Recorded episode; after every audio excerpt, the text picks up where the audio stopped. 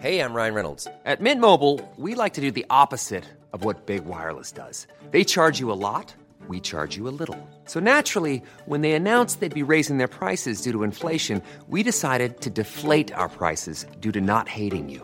That's right. We're cutting the price of Mint Unlimited from $30 a month to just $15 a month. Give it a try at mintmobile.com slash switch. $45 upfront for three months plus taxes and fees. Promo rate for new customers for limited time. Unlimited more than 40 gigabytes per month. Slows. Full terms at mintmobile.com.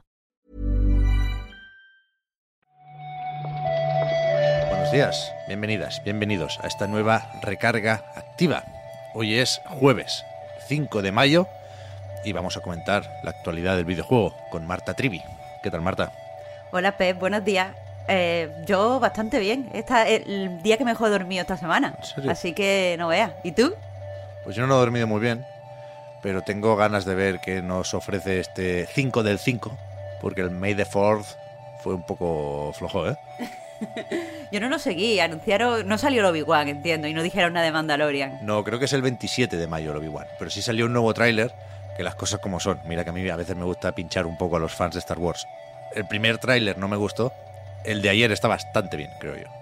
Pues nada. Así que con, con eso se puede uno conformar, pero claro, lo que nos interesa a nosotros es la secuela de Star Wars Jedi Fallen Order, que ha protagonizado algunos rumores últimamente, pero de momento no hemos visto. Si alguien tiene muchas ganas, pues quizás tendrá que fiarse de Jeff Grapp, que por supuesto no se pierde una fiesta, y que dice que este lo vamos a ver a finales de mes, en la Star Wars eh, Celebration, que se celebra en Anaheim, California, del 26 al 29 de mayo.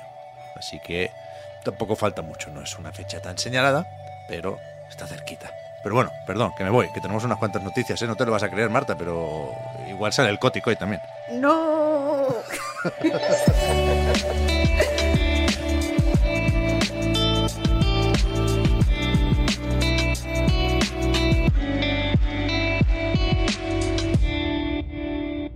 Vamos a empezar, para no machacar tanto con Activision Blizzard, con otro que tal baila, en realidad, ¿eh?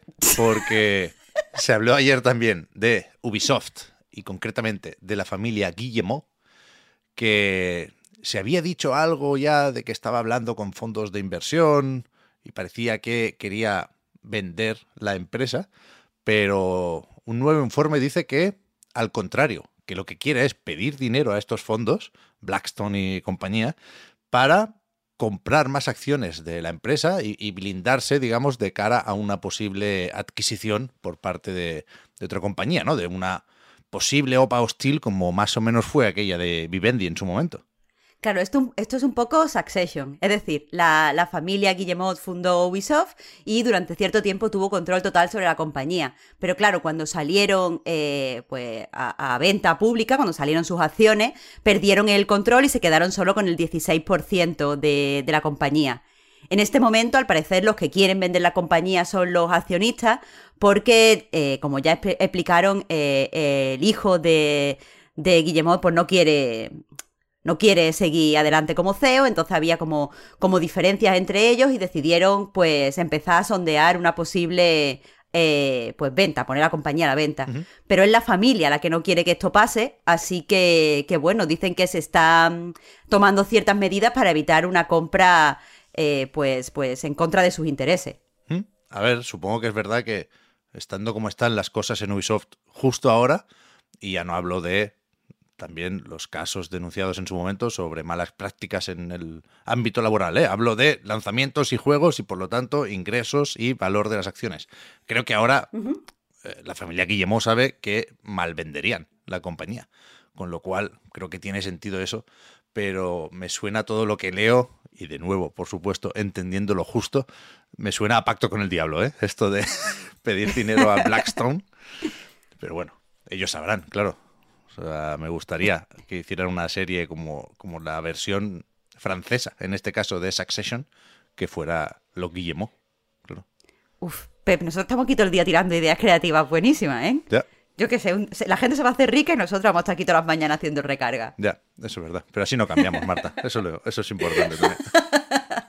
No nos corrompe el dinero. A ver, lo de Kotick. Se ve que hay. Bueno, espérate. No, pero cuidado. Ahí no había enlace, pero podría. Esta me la sé. esta me la sé. Y creo que no es tan grave o no va a tener tanta repercusión como podría parecer. Porque el titular de ayer era que Nueva York denuncia a Bobby Kotick o Activision, ¿no?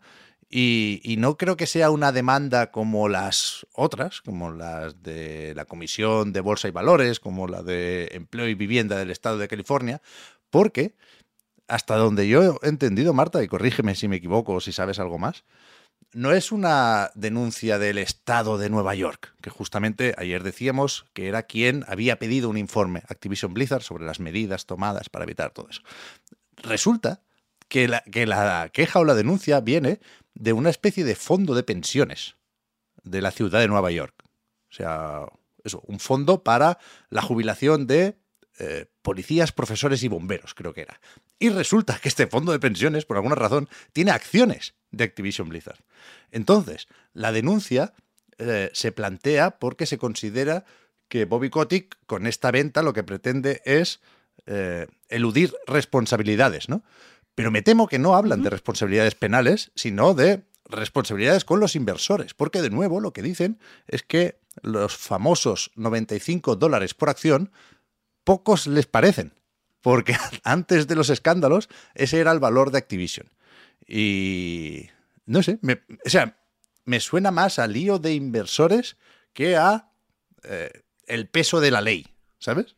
Efectivamente, es un lío de, inversores. Eh, la noticia salió en Axios, pero creo que en Games Industry la explican un poco mejor.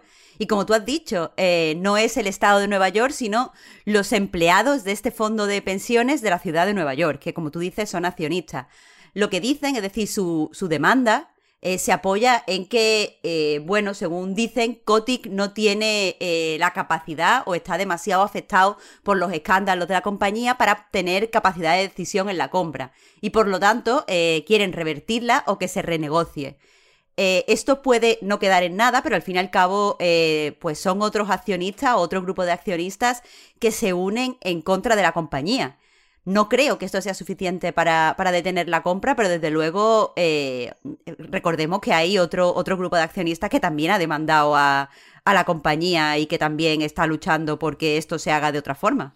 Ya, yo no sé, el otro día lo, planteaba y, no me lo he mirado, ¿eh? no, no, no voy a resolver dudas aquí, las voy a plantear, pero que el, el organismo regulador de turno, la Federal Trade Commission creo que es, o sea, está juzgando solo la posibilidad de que se convierta esto en un monopolio o puede parar la compra por otros asuntos como este, ¿no? No lo sé, no lo sé. O sea, recordemos que eh, federales tienen ahora mismo dos casos. Uno de ellos sí que está hecho para proteger a los accionistas y por eso mismo no afectan todo, todo este tipo de escándalos. La comisión antimonopolística lo que sí mira es lo, de, lo del monopolio. Tienen dos, dos casos abiertos en este momento.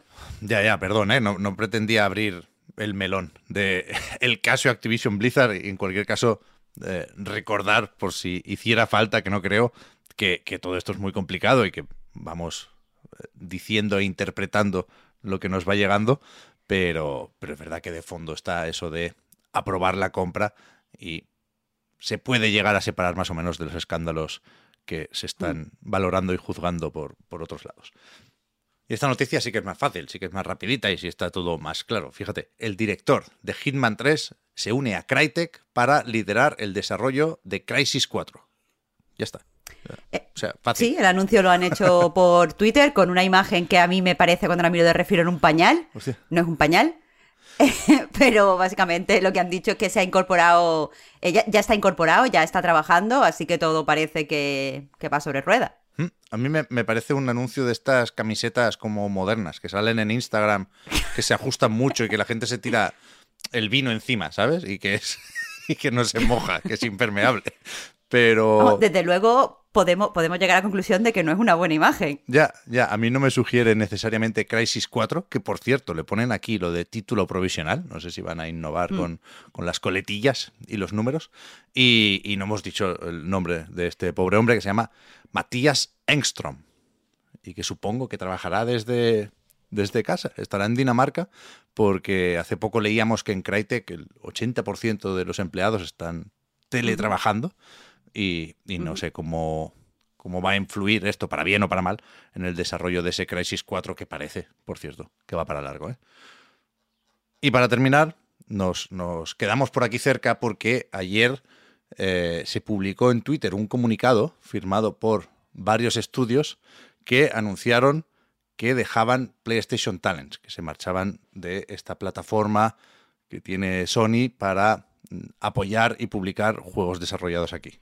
Estos cuatro estudios que sacaron el comunicado en conjunto son Broken Bear Game, Gatera Studios, Munati Studios y Tapioca Games, que son todos eh, bueno, todos son españoles, todos son estudios nobles, y básicamente lo que han dicho es que, eh, bueno, tienen diferencias con, el programa, con PlayStation Talents, y como resultado, pues, pues lo han abandonado más de un año eh, después de empezar a trabajar en él, porque entraron en febrero del 2021. Sobre estas diferencias, ya lo digo yo, Marta, si no lo quieres decir tú, has estado hablando tú con, todos estos estudios y vamos a publicar muy pronto, en principio hoy mismo, en un ratico, pues un, artículo, un reportaje en anightgames.com. Sí, básicamente eh, pues hablamos un poco de cómo ha sido su experiencia, de qué esperaban a la hora de entrar al programa y qué es lo que el programa les ha ofrecido. Eh, y bueno, eh, pues yo creo que ha quedado bastante interesante ya que nos diga, que nos diga la gente. Pues sí, ayer se, se comentó bastante la jugada en, en Twitter, ¿no? Había respondiendo al comunicado otros estudios que habían tenido experiencias más o menos positivas o negativas con, este programa y supongo que se seguirá hablando del tema. Ayer, por cierto, también se publicó el, libro blanco del informe que repasa cómo está la industria del desarrollo, ya digo, no son videojuegos eh, vendidos en España, sino videojuegos hechos en España, pero parece que que los datos y las conclusiones, Marta, varían poco respecto a lo de los últimos años, ¿no? Sobre todo a lo del año pasado, claro. Sí, aún tenemos que, leerlo en profundidad, pero vaya, por lo que hemos podido pues, mirar antes de empezar, las cifras se mantienen en cuanto a estudios activos, en cuanto a facturación por comunidad autónoma, en cuanto a estudios por comunidad autónoma, siguen eh, las problemáticas que se señalan como la falta eh, pues, de financiación, siguen estando presentes, así que parece que, bueno, no mejoramos, pero tampoco empeoramos. Ya. Es verdad que, aquí, un año más, la discusión, y es normal, ¿eh? se centra en lo de conseguir el dinerico. Ya venga por ayudas, venga por eh, publishers y editoras o tratos similares. Así que, bueno, si, estáis por ahí, si estáis haciendo un jueguico o pensando en hacerlo, supongo que tenéis presente esto del libro blanco que, como siempre, es perfectamente público. Te vas a la página del DEP y miras ahí el PDF, que además tiene una portada, un dibujito muy chulo. Y hasta aquí. Vamos ya a, ver qué, más se anuncia o qué más sale por ahí. Lo escribimos primero en anightgames.com. Mañana lo repasamos en la recarga activa. Y mañana también comentamos las noticias más importantes y los lanzamientos de estos últimos días en el podcast Reload, que toca, por ser primer viernes del mes, eh, directito en Twitch, ¿eh, Marta? Mañana a las 10 hay que poner la webcam. mañana hay que estar ya vestido. Hay que estar ya vestido. Pero... Oh, yo no sé si voy a llevar, ¿eh? Además, em, emito yo. Tengo que preparar las cartelas. Víctor me ha pasado una serie de instrucciones. Yo creo que. Esto lo decimos para que la gente sepa que la previa va a ser muy consistente, muy, muy larga. Claro, yo sé que ya hace varias semanas, si no meses, que esta mierda perdió todo su valor, ¿eh? pero yo creo que hoy podemos decir aquello de se vienen cositas. Nada, hablamos ahora, Marta. Que vaya bien el día. Muchas gracias, Pep. Hasta mañana. Chao, chao.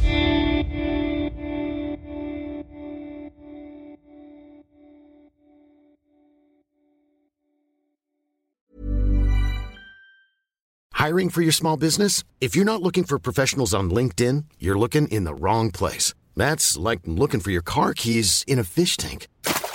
LinkedIn helps you hire professionals you can't find anywhere else, even those who aren't actively searching for a new job but might be open to the perfect role. In a given month, over 70% of LinkedIn users don't even visit other leading job sites. So start looking in the right place. With LinkedIn, you can hire professionals like a professional. Post your free job on linkedin.com slash people today. Hi, I'm Daniel, founder of Pretty Litter. Cats and cat owners deserve better than any old-fashioned litter. That's why I teamed up with scientists and veterinarians to create Pretty Litter. Its innovative crystal formula has superior odor control and weighs up to 80% less than clay litter. Pretty Litter even monitors health by changing colors to help detect early signs of potential illness. It's the world's smartest kitty litter. Go to prettylitter.com and use code ACAST for 20% off your first order and a free cat toy. Terms and conditions apply. See site for details.